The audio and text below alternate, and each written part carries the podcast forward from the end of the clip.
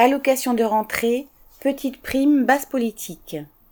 Le versement de l'allocation de rentrée scolaire suscite chaque année la même démagogie nauséabonde sur le mauvais usage qui en serait fait par des familles.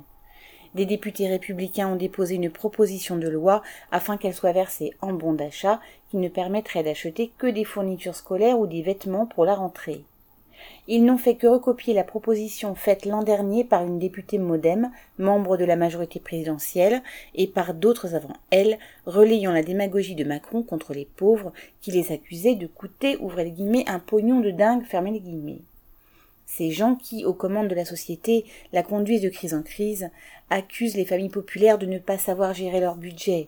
Ils veulent choisir pour elles entre la facture d'EDF et les fournitures scolaires.